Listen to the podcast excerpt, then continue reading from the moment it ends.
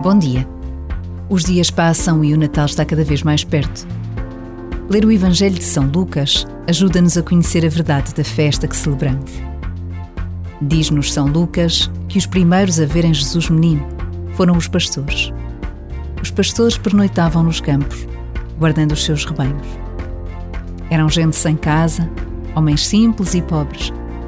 Mais uma vez, a pobreza como marca decisiva do nascimento de Jesus. Mas foram estes homens que escutaram os anjos do céu. Foram eles que correram apressados ao encontro do menino, que anunciaram tudo o que tinham visto e ouvido. Por vezes, basta a pausa de um minuto para intuirmos o valor da humildade na vivência da fé, na celebração do Natal.